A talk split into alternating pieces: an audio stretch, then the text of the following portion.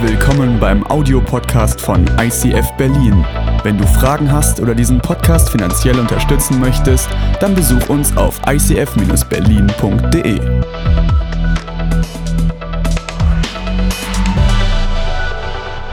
Lächelnde Menschen und das von der Leinwand und alle aus dieser Kirche. Das Thema heute ist, ich bin positiv.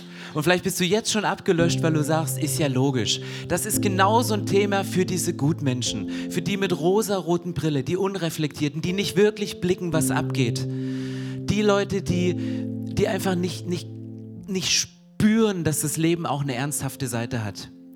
Und ich möchte heute bei diesem Thema auf den Punkt gehen, weil ich glaube, dass das Thema positiv, ich bin positiv, nicht ein Thema ist für oberflächliche Menschen, sondern dass es ganz, ganz tiefe Wurzeln in deinem Glauben haben muss, weil sonst ist deine Positivität wirklich nur oberflächlich.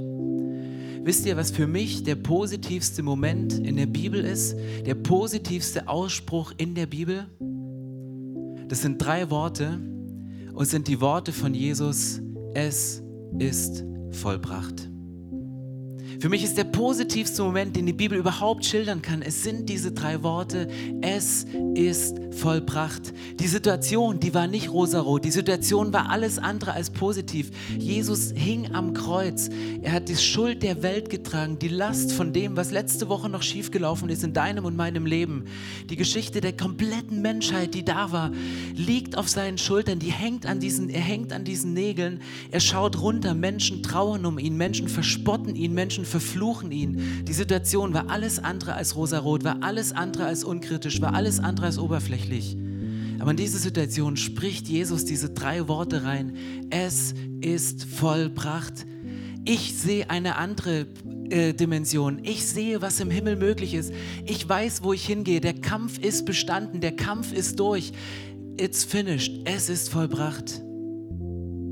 Und vielleicht wünschst du dir für den einen oder anderen Lebensbereich, oder es ist eine Frage, wünschst du dir für den einen oder anderen Lebensbereich, wo du neutral drauf guckst und wo du sagst, es ist ein heilloses Durcheinander, es ist alles andere als positiv, im Gegenteil. Wünschst du dir für einen solchen Lebensbereich, dass Jesus mit dir diese drei Worte darüber nochmal durchbuchstabiert? Es ist vollbracht. Damit das heute passieren kann, möchte ich gerne beten. Jesus, ich danke dir, dass du nicht ein Gott bist, der die Augen verschließt vor Leid, vor ungünstigen Situationen, aber der die Kraft hat und die Größe hat, in dem größten Leid überhaupt einen positiven Ausspruch zu bringen, einen positiven Satz zu proklamieren und diesen positiven Satz, es ist vollbracht, drüber zu sprechen. Und das möchte ich jetzt freisetzen, Jesus. Ich bete, dass du unsere Herzen aufmachst, dass wir die Lebensbereiche, die wir vor dich hingelegt haben, die vielleicht jetzt auf der Rückseite dieser Gebetskarten stehen, dass diese Momente, dass du sie zu deinen Momenten machst und dass wir jetzt in einen Prozess reingehen durch diese Predigt, durch die Worship-Zeit später, dass wir heute am Ende hier stehen können mit erhobenen Händen und diese Buchstaben, diese Sätze, diese drei Worte, es ist vollbracht, gemeinsam aussprechen können. Jesus, ich danke dir, dass du da bist und ich danke dir, dass du die Kraft hast, das zu tun. Amen. Positivität ist ja nicht gerade ein Thema, wofür wir Deutschen bekannt sind. Ich meine, das vielleicht vornweg. Ich möchte heute nicht uns Deutsche niedermachen. Wir Deutschen haben mit unserer Eigenschaft, finde den Fehler, was wir in der Schule lernen, haben wir es geschafft, die besten Ingenieure der Welt zu werden? Haben wir es geschafft, Philosophen rauszukriegen? Haben wir es geschafft, in ganz vielen Lebensbereichen die Besten zu werden? Und wenn es heute um Positivität geht, dann geht es nicht darum, das irgendwie schlecht zu machen und die Stärke, die in unsere deutsche Nation reingelegt worden ist, schlecht zu machen oder dich, der du vielleicht an manchen Dingen ähm, nochmal einen zweiten Blick drauf wirfst, dich in eine Ecke zu drängen, wo du nicht bist, wo du nicht hingehörst. Aber dennoch glaube ich, dass es unserer deutschen Kultur, dass es uns als Kirche, dass es unserer Gesellschaft gut tut, nochmal zu überlegen, was heißt es denn positiv zu sein? Was heißt es denn positive Dinge zu sprechen? Weil wofür sind wir Deutschen bekannt? Ein Amerikaner, ein Engländer und ein Deutscher treffen sich und sie unterhalten sich darüber, wie denn Badminton, wie man am besten Badminton trainiert. Und da kommt der Amerikaner und da sagt der Amerikaner, ja, ist ganz easy, wenn du eine starke Vorderhand hast, dann trainiere die Vorderhand, weil es ist immer gut, deine Stärken zu stärken. Es ist immer gut, deine Stärken zu trainieren. Und mit den Stärken kannst du es zur Weltklasse schaffen. Da kommt der Engländer und sagt, ja, beim Badminton ist es so, wenn du eine schwache Rückhand hast, das, das wird dich immer zum Verlieren bringen. Deswegen musst du an dieser Schwäche arbeiten. Trainiere die Rückhand, damit deine Schwäche besser wird und du auch eine gute Rückhand zu der guten Vorderhand bekommst. Und dann ist der Deutsche an der Reihe und was, was sagt der Deutsche? Wie würde er Badminton weiterentwickeln? Die Aussage des Deutschen ist relativ einfach. Er sagt, das heißt nicht Badminton, das heißt Federball. Das sind wir Deutschen. Wir sind nicht unbedingt für unsere Positivität bekannt. Und manchmal, und das sage ich jetzt mal ganz frank und frei, ganz ehrlich, ich bin Mensch, ich habe positive Einstellung in meinem Strengths Finder. In einer meiner ersten Stärken ist positive Einstellung. Und manchmal nervt mich das. Nicht Kritik. Ich bin selbst sehr, sehr selbstkritisch und lasse auch Kritik sehr stark an mich rankommen. Aber was mich manchmal nervt, ist eine notorische Nörglerei. Wisst ihr, wo mir das aufgefallen ist? Ich will bei, bei Amazon, möchte ich ein Produkt kaufen und ich mache es wie jeder Deutsche, ich gucke mir das Produkt an, dann fällt mein nächster Blick, wie viele Sterne hat der? Wenn es unter viereinhalb von fünf Sternen ist, kaufe ich schon mal gar nicht. Und die Sterne reichen mir aber nicht. Ich will immer die Meinung der Leute wissen, die das Produkt schon gekauft haben, die dieses Produkt schon getestet haben. Und ich lese den, lese den ersten Post positiv. Ich lese den zweiten positiv. Ich lese den dritten positiv. Ich bin gerade mit der Maus auf dem Punkt, jetzt kaufen auf einmal fällt mir der vierte rein, wo irgendjemand die Laus über die Leber gelaufen ist und wo er sagt, absolutes Scheißprodukt, das Kabel taugt nichts, es ist gerissen und beim Einpressen von dem Display ist alles kaputt gegangen und ich denke, was für ein Schrott verkaufen die da? Und manchmal habe ich das Gefühl, dass, dass Menschen, die auch Nörgler, dass sie manchmal ernster genommen werden, auch als intelligenter wahrgenommen werden, als Menschen, die für eine Sache stehen, die positiv zu einer Sache stehen, die ihr ganzes Leben lang kämpfen, um etwas umzusetzen in dieser Welt. Aber dann kommt eine Person, die es madig macht und schon ist wieder alles kaputt. Und ihr merkt, das Thema, das ist für mich heute ein sehr persönliches, aber es hat auch was mit, mit unserer Nation, mit uns als Kirche zu tun. Aber ich glaube, dass die Einstellung zum Thema, wie bewerten wir Sachen, ich bin positiv etwas zutiefst Göttliches ist. Und Henry Ford hat mal einen Satz gesagt, er sagt, ob du denkst, du kannst es oder du kannst es nicht, du wirst auf jeden Fall recht haben. Ob du sagst, du schaffst es oder du schaffst es nicht, du wirst auf jeden Fall recht haben. Ich glaube, dass viele Dinge mit der Art und Weise, wie wir denken, zusammenhängen. Und Henry Ford hat leider in der Bibel nicht mitgeschrieben, von daher möchte ich zu einer anderen Stelle zurückgreifen. Und zwar in Lukas 1, Vers 12 bis 14 steht ein ganz interessanter Satz über eine Person, die auch gerade nicht die rosarotesten Zeiten in ihrem Leben erlebt hat, sondern im Gegenteil, die über Jahre gekämpft hat und an einer Sache mit Gott dran war. Du brauchst dich nicht zu fürchten, Zacharias, dein Gebet ist erhört worden. Deine Frau Elisabeth wird dir einen Sohn schenken, dem sollst du den Namen Johannes geben. Du wirst voller Freude und Jubel sein und auch viele andere werden sich über deine Geburt freuen. Zacharias und Elisabeth, die hatten wie so ein Banner über ihrem Leben und dieses Banner hieß unfruchtbar. Ihr werdet keine Kinder kriegen und mit diesem Banner sind sie alt geworden. Dieses Banner, das stand auf ihrem Leben, so wie du manchmal das Gefühl hast, dass dir eine Sache auf die Stirn tätowiert ist und die Leute immer wieder dasselbe sagen, wenn sie dich sehen. Du wirst nie aus den roten Zahlen kommen. Du wirst nie ein guter Leiter. Du wirst nie sportlich sein. Du bist schüchtern. Du bist zu faul. Du bist zu jung, zu langweilig. Du bist zu hässlich. Du wirst nie erfolgreich sein. Du wirst den Abschluss nie schaffen. Was immer das ist, es sind immer die Aussage, du wirst nie oder du wirst immer. Du wirst nie, du wirst immer. Du wirst nie, du wirst immer. Was vielleicht kaum noch einer ausspricht, aber was in einer bestimmten Situation bei dir getriggert wird und du hast wieder diesen Satz, du wirst nie, du wirst immer wie ein Banner über deinem Leben hängen. Und was macht Gott hier in dieser Situation, dieses Banner der Unfruchtbarkeit, keine Kinder im hohen Alter? Was setzt Gott hier dagegen? Er sagt im zweiten Teil, deine Frau Elisabeth wird dir einen Sohn schenken, den sollst du den Namen Johannes geben, und du wirst voller Freude und Jubel sein, Du wirst, viele andere werden sich darüber freuen. Das ist ein Es ist vollbracht Moment, der menschlich nicht erklärbar ist.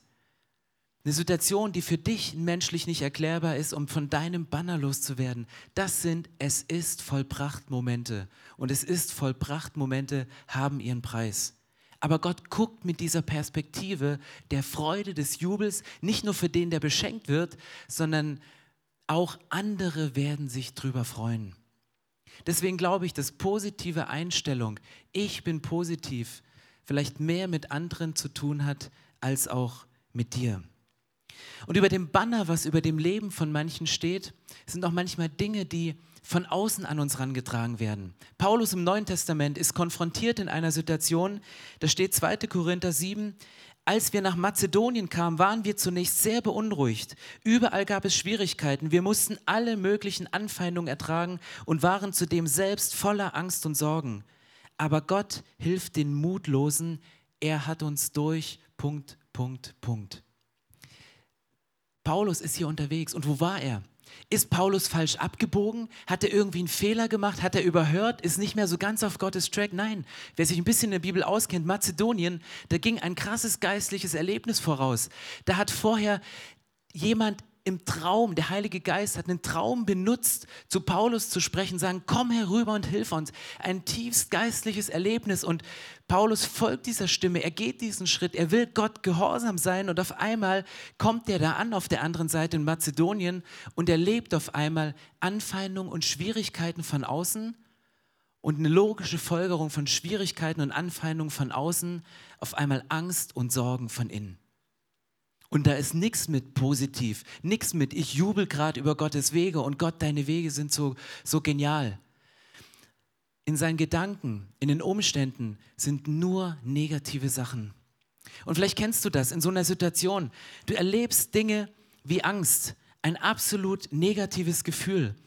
Du merkst, dass Schuld dich in deinem Leben besetzt. Und auf einmal baut sich hier ein Gedankengebäude auf, von Erwartungen, von Menschen, die Erwartungen ähm, nicht erfüllt haben bei dir und du bist enttäuscht und es ist ein riesen negatives Gefühl. Vielleicht hast du gute Leistung gebracht, vielleicht hast du im Reich Gottes richtig was gewuppt, aber das Ding ist umgewandelt in ein negatives Gefühl, nämlich in das Gefühl von Stolz. Vielleicht ist Untreue ein Thema in deinem Leben, wo du auf einmal merkst, mir ist jemand untreu geworden und ich kriege dieses negative Gefühl nicht los, dass mich der nächste Partner wieder betrügt, dass die Situation ein weiteres Mal wieder passiert. Vielleicht Eifersucht ein anderes Thema. Du bei jedem, wo du bei jedem kleinsten Ding was wittern hörst und Eifersucht, die frisst dich von innen fast auf. Und all diese negativen Gedanken, die machen dich kaputt. Neid. Wir waren gestern auf Kanutour und da sind so schöne Autos vorgefahren und ich dachte so, Hätte ich auch gerne. Keine Ahnung. Ähm, Wut. Vielleicht wirst du wütend auf gewisse Personen, weil du sagst, ich lerne ewig für diesen Abschluss und der setzt sich hin oder die setzt sich hin, schreibt diesen Abschluss und es macht dich wütend und du kannst den Erfolg des anderen gar nicht feiern. Aber dieser Gedanke der Wut, es killt dich fast. Vielleicht bist du, aber es ist mehr ein Thema für Männer, Ungeduld. Lieber heute als morgen. Vielleicht hat dich Gott beschenkt mit ganz, ganz viel Geld und vielleicht ist eine gute, gesunde Verwalterschaft, die Gott in deinem Leben hineingelegt hat. Vielleicht ist diese Verwalterschaft, hat sie sich umgewandelt in Geiz. Vielleicht kämpfst du mit Hass.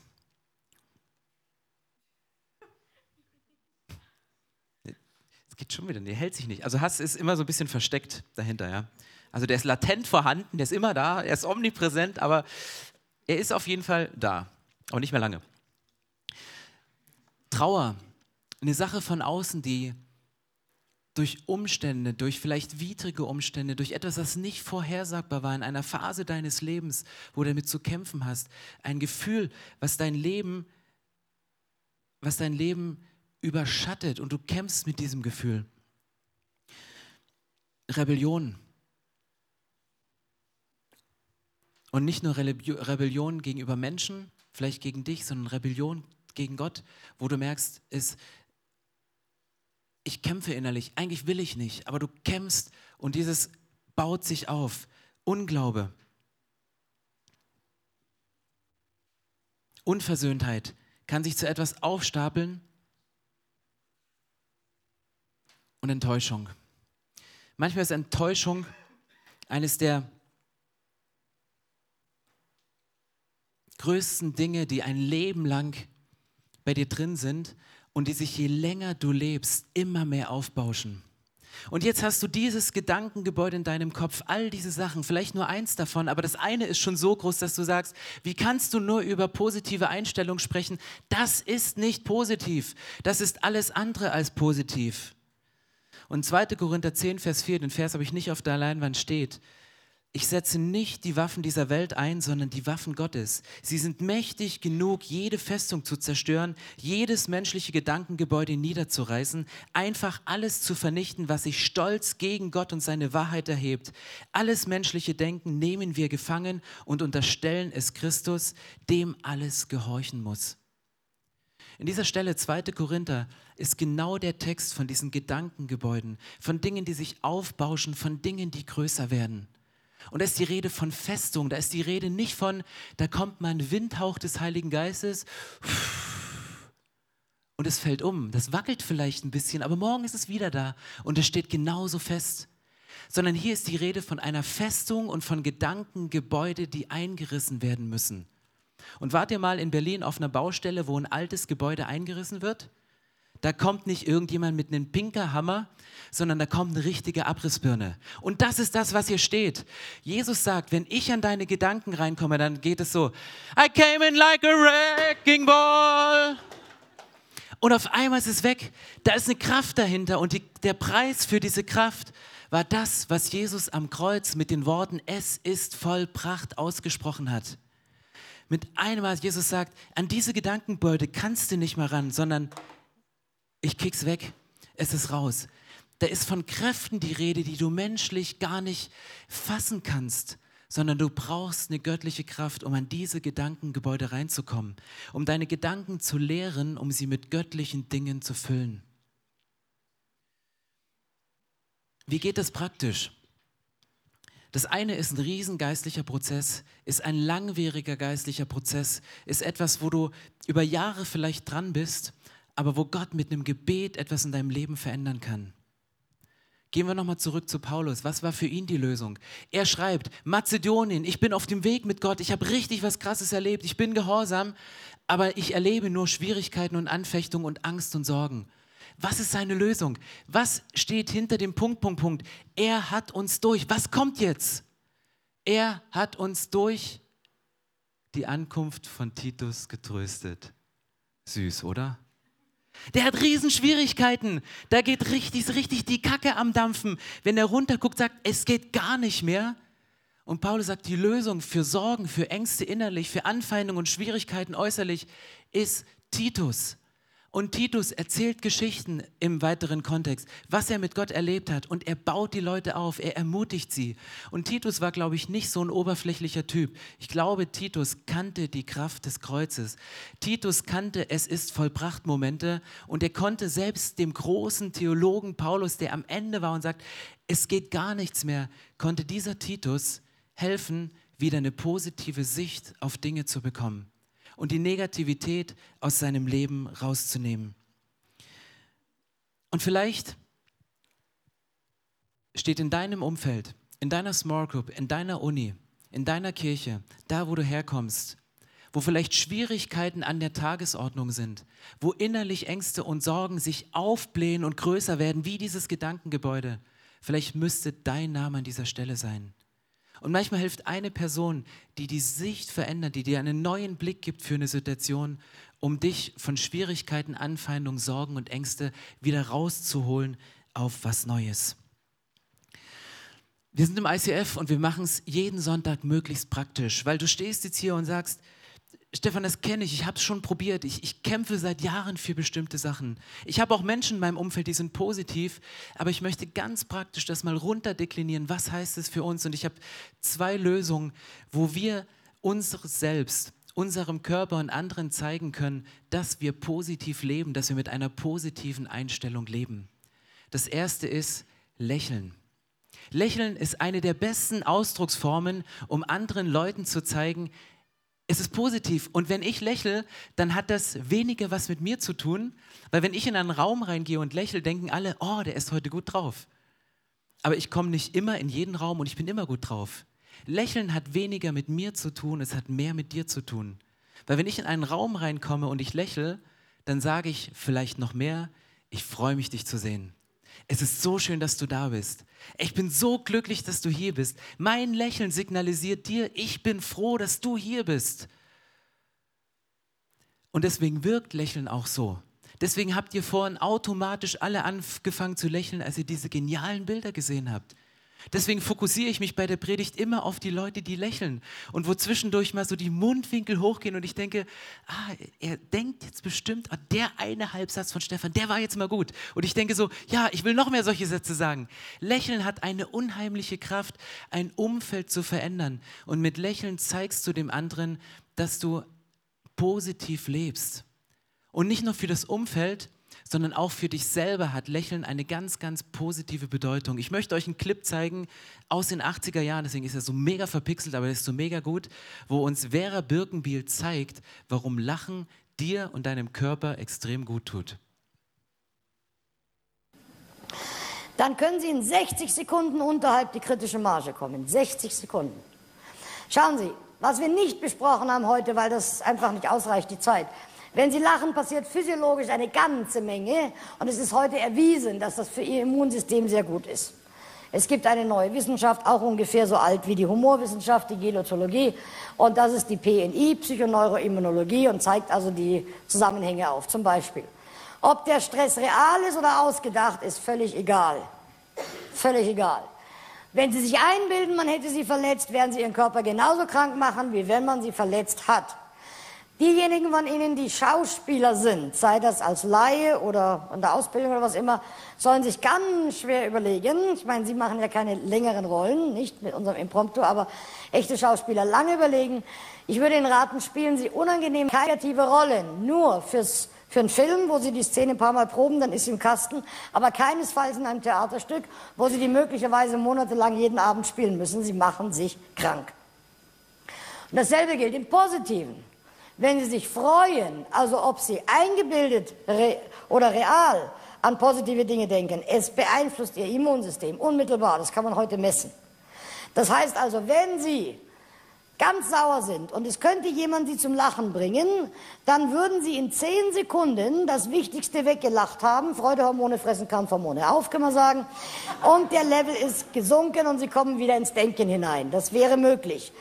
Wenn Sie aber niemanden haben, der Ihnen jetzt hilft, indem er eine Bisoziation kreiert hm, und Sie durch schwarze Loch schickt, und am anderen Ende ist es plötzlich heiter, wo Sie rauskommen, dann können Sie das alleine tun. Sie verschwinden wohin, wo Sie keiner sehen kann, mit einer Uhr mit Sekundenzeiger.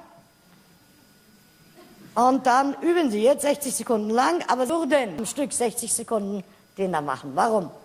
Wenn Sie echt gelacht haben würden, wenn, dann würde hier ein Muskel auf einen Nerv drücken, dann weiß das Gehirn, Gehirnbesitzer lacht und produziert Freudehormone. Das ist der neurophysiologische Zusammenhang. Wenn Sie sich jetzt wohin verstecken und den da, drückt der Muskel auf den Nerv. 10. System aus. Allerdings brauchen Sie 60 Sekunden gegenüber 10. Aber die Wirkung ist nach 60, verstehen Sie das? Aber Sie müssen ununterbrochen den noch machen. Sie dürfen nicht Sie dürfen nicht 10 mal 3 Sekunden, nützt nichts. Sie müssen am Ball bleiben. Hm. So, in den ersten 15 Sekunden, ich meine, Sie sind ja jetzt stocksauer, nicht, wo Sie das machen. Nehmen wir an, der letzte Tropfen war, da hat jemand zu Ihnen Arschloch gesagt und hat es auch gemeint. Und jetzt verzupfen Sie sich mit Ihrer Uhr. Die ersten 15 Sekunden kommen sich absolut blöde vor. Aber Sie kommen sich ja sowieso blöde vor, was soll's? Jetzt wissen Sie wenigstens warum.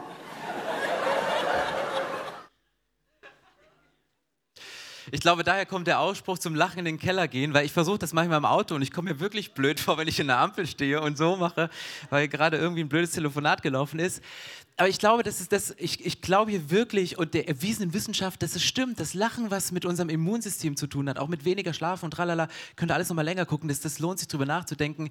Und deswegen, weißt du, wenn ihr positiv seid, sagt es eurem Körper. Wenn ihr eurem Gegenüber positiv eingestellt seid, sagt es eurem Körper. Wir hatten heute Explore-Gruppe und ich habe von einer vorangegangenen Explore-Gruppe gehört, wo jemand erst Teilnehmer war und wo die Teilnehmer immer so, wo er, also speziell als Teilnehmer, immer so stur drin saß und so ernst geguckt hat. Und jetzt musste dieser Typ selber eine Gruppe leiten und kam dann später zu mir und meinte, hey, weißt du was? wenn, wenn ich gewusst hätte, wie das auf dich wirkt, weil jetzt habe ich die Leute bei mir in der Gruppe sitzen, ähm, wenn ich gewusst hätte, wie mein Blick auf dich wirkt, hätte ich von Anfang an gelächelt. Weil äh, er sagte, jetzt bin ich selber Leiter und jetzt merke ich, was es mit mir macht. Und deswegen ist Lächeln eine ganz, ganz existenzielle Sache, um Dinge, die negativ sind, wo wir nicht die Augen zumachen dürfen, eine positive Sicht zu geben, um einer wirklich miss, aus einer wirklich misslichen Lage ein Es ist vollbracht Moment zu machen. Die zweite Pose neben Lächeln ist Loben. Jemanden zu loben ist der beste Ausdruck von äh, Positivität. Und loben kannst du auf drei verschiedene Sachen, Möglichkeiten. Du kannst es sagen, du kannst es schreiben und du kannst es streuen. Ein Lob zu sagen, ich denke Lob oft. Ich habe zum Beispiel Simon heute gesehen. Simon steht dort hinten an der Technik. Er ist seit heute Morgen vor acht hier, ist einer der ersten, der kommt. Ihn sieht kein Mensch. Uns, die wir hier auf der Bühne tanzen, vergessen das Mikro anzumachen und irgendwelche komischen Bewegungen, wo er immer denkt, oh, was macht der jetzt schon wieder? Das federt er ab. Und er ist jedes Mal da und er macht einen fantastischen Sound. Er mischt die Band ab, er reagiert, er macht die Übergänge. Mein Mikro klingt heute so genial. Deswegen mir dick Applaus für dich, Simon, der du im Schatten stehst. Das ist genial. Wirklich Dank. Und es, und es kann man sagen, und oft denke ich das und ich vergesse es dann zu sagen, weil ich bin Deutscher und nicht gemeckert ist genug gelobt, oder? War ganz gut heute. Oh, mal keine Rückkopplung, geil das auszusprechen, was das macht, es zu sagen. Was noch mehr, was noch guter, äh, besser ist, ist ähm, es zu schreiben. Ich habe in meinem E-Mail-Postfach habe ich einen Ordner mit Ermutigung, wo ich, wenn ich mal eine Ermutigungs-E-Mail bekomme, ich lese mir die durch, dann lese ich sie nochmal und dann nochmal und dann ziehe ich sie in diesen Ordner. Heute Morgen kam eine Frau auf mich zu und am Gottesdienst sagte, ich sage dir jetzt kein Lob für die, für die Predigt, ich schicke dir eine E-Mail, weil ich will in diesem Ordner landen. Da habe ich gedacht, yeah, sehr gut. Aber es ist gut, Sachen nochmal aufzuschreiben, Dinge zu formulieren, weil das, das ich hebe mir die Sachen auf. Ich, ich schreibe mir das auf. Auch wenn mir manchmal jemand ein Lob sagt, was über das normale Maß hinausgeht, habe ich so ein Buch, wo ich mir die Sachen reinschreibe, weil dann merke ich, dass etwas Positives mich aufbaut für negative Momente. Und es gibt Tage, wo ich mich nicht gut fühle, wo ich nicht lachen kann, wo ich eher im Bild runtergucke mit Last auf den Schultern in schmerzliche Momente, wo ich dann sage, ich möchte es nochmal lesen. Und dann streue es. Sage es, schreibe es und streue es. Gib es weiter, sag es weiter. Du kannst in eine Situation gehen und sagen, boah, der Stefan hat heute wieder geschwitzt nach der Predigt, heute Abend in der Lounge. Aber du kannst es auch streuen, indem du eine positive Sache nennst. Du kannst Situationen positiv bewerten oder das Haar in der Suppe suchen und es als notorischer Nörgler rausholen. Aber ich glaube, um eine positive Atmosphäre nicht nur zu kreieren, es ist nichts Menschliches, es ist nichts Oberflächliches, sondern es ist eine tief geistliche Übung. Weil wenn du auf das Positive guckst, dann holst du Charaktereigenschaften, die Gott in deine Persönlichkeit gelegt hat, raus. Holst du Charaktereigenschaften, die Gott in die Person des anderen reingelegt hat. Du hebst sie raus, weil das Positive kommt von Gott, weil das ist göttlich.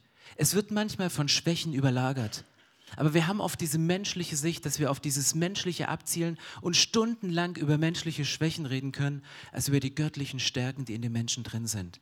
Und deswegen ist Ich bin positiv ein zutiefst geistliches Thema.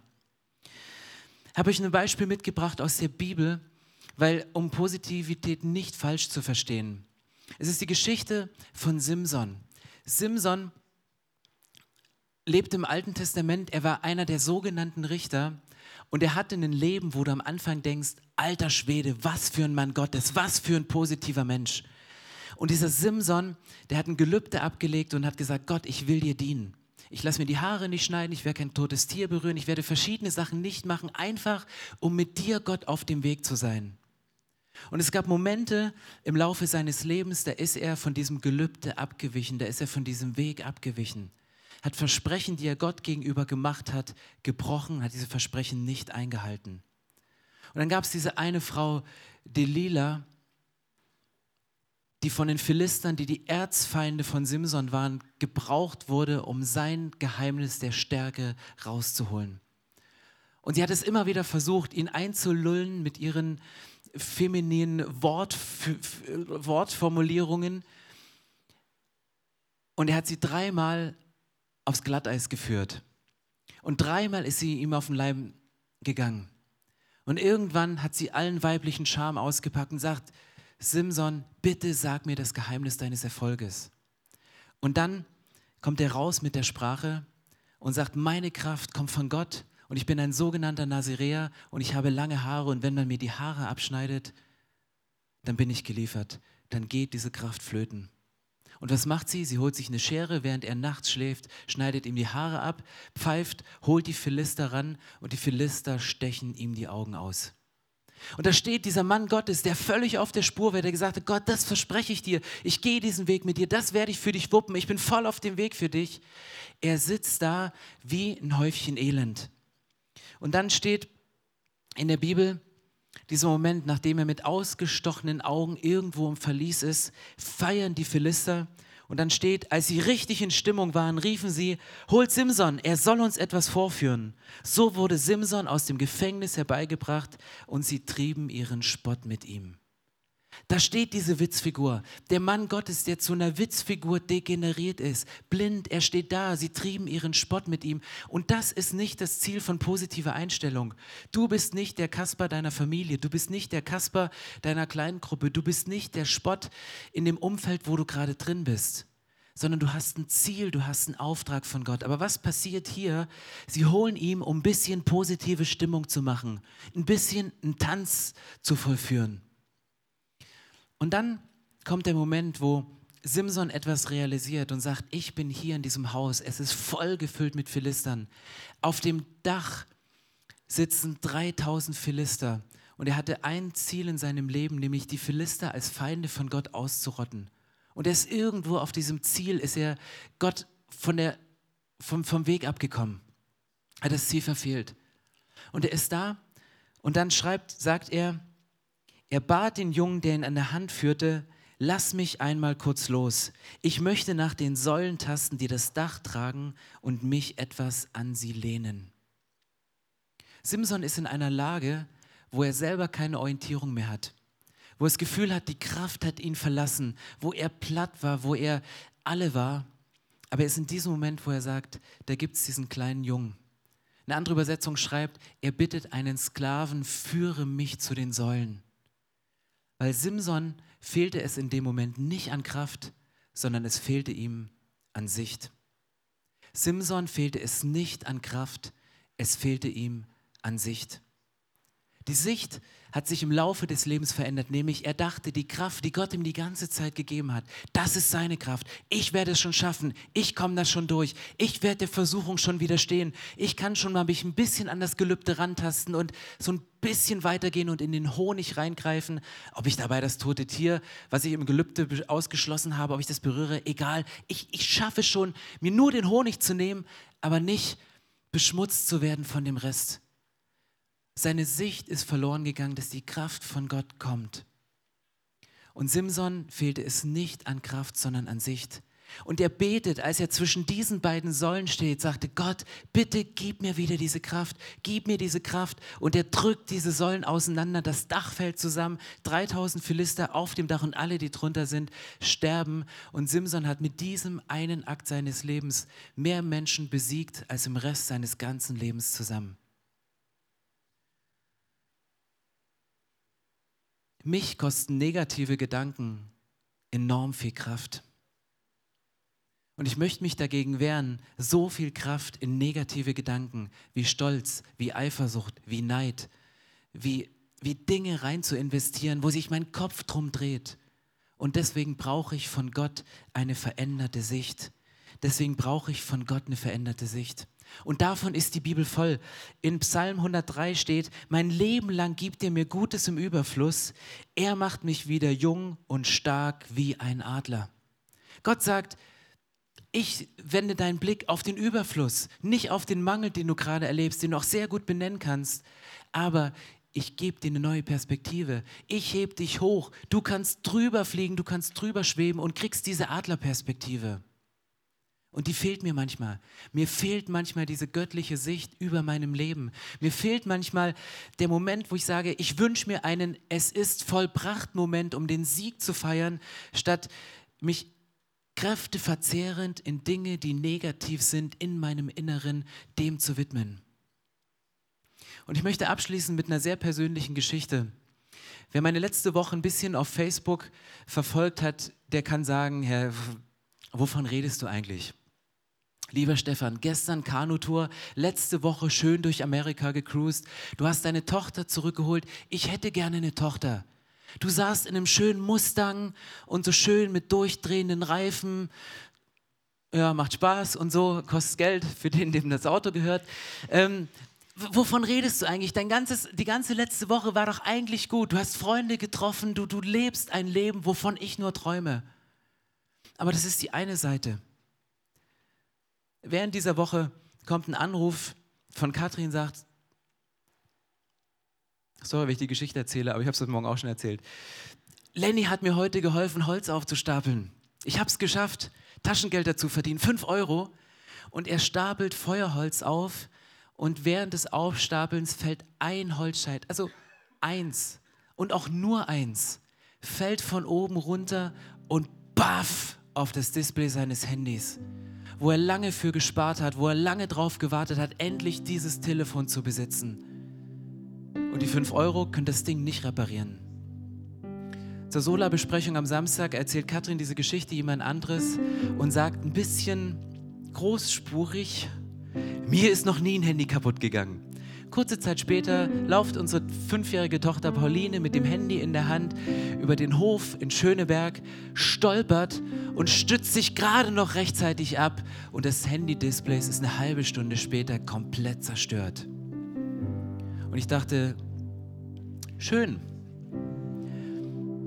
Kommt zurück nach Hause, den Mustang musste ich leider in den USA lassen und ich sitze wieder in unserem Ford S-Max und fahre am Abend einkaufen und sage so zu Katrin, hey, das Geräusch von unserem Keilriemen, der immer so gequietscht hat, das ist weg. Hat Gott ein Wunder gemacht? Ist unser Auto wieder geheilt? Sie sagt, ja, komisch, ist mir gar nicht aufgefallen. Und ich dachte, gut, guckst mal vorn rein, hab mal die Motorhaube aufgemacht und guck an die Stelle, an der normalerweise dieser Keilriemen ist, aber der war nicht da. Katrin sagt, ja stimmt, als ich hier im ICF vom Hof gefahren bin, das hat irgendwie gekracht, so als ob ich über einen Ast gefahren wäre. Dachte, ja, es könnte der Riemen gewesen sein, aber es läuft ja alles reibungslos. Ich bringe unser Auto in die Werkstatt, kurzerhand einen Termin gemacht. Ja, kannst du morgen bringen, um sieben kriegst du einen Ersatzwagen, kannst du schön damit fahren. Ich gehe raus, nachdem ich alles unterschrieben habe und den Schlüssel abgegeben habe, kommt einer der Kollegen raus und sagt, äh, junger Mann, kann ich Ihnen einen Hinweis geben? Ich sage, ja gerne ja, Ihr TÜV ist seit zwei Monaten abgelaufen. Ich so, ja, kein Problem, können Sie gleich mitmachen. Am Abend kommt der Anruf, leider schlechte Nachrichten, Ihr Auto ist durch den TÜV gefallen. Kostet Sie ein halbes Monatsgehalt, um ihn wieder fit zu machen.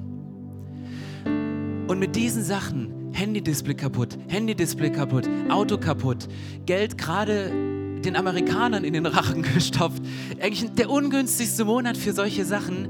Gehe ich ins Bett und konnte durch die Zeitverschiebung eh schlecht einschlafen. Ich schlafe um zwölf ein und um zwei werde ich auf einmal wach, weil unser Gartentor quietscht und ich so ein Rüffeln von Schwein höre. Und ich denke, ich sehe nicht richtig. Kommen zwei Wildschweine, solche kleinen Baby-Sauschweine und fressen die Blumenzwiebeln aus unserem Vorgarten, was mich überhaupt nicht stört. Was Katrin zur Weißglut bringt, Blumenzwiebeln ist egal. Aber sie hat mich runtergeschickt und ich stehe im Nachtzeug draußen und scheuche diese Schweine weg. Ein, ein super schönes Bild. Und dann bin ich um zwei, liege ich dann wieder im Bett und kann nicht einschlafen. Und ich kann, es wird halb drei, es wird um drei, die Rechnung vom Auto kommt wieder, eine Möglichkeit, das Display zu reparieren. All diese negativen Gedanken sind wieder da. Es wird halb vier auf einmal fangen draußen die Vögel an zu zwitschern und ich denke, ihr Scheißvögel, könnt ihr nicht eine Stunde später anfangen zu zwitschern? Ich kann eh schon kaum einschlafen. Ich will jetzt schlafen. Ich bin so erbost innerlich. Und auf einmal kommt mir diese Verheißung von Gott in den Sinn, diese Bibelstelle, wo Gott sagt, sorgt euch nicht um den morgigen Tag. Wenn ich mich um die Vögel des Himmels und um die Blumen des Feldes kümmere, wie viel mehr werde ich mich um euch kümmern. Und das war ein Moment, wo ich mich dann friedlich zurückgelehnt habe und bis um neun durchgeschlafen habe.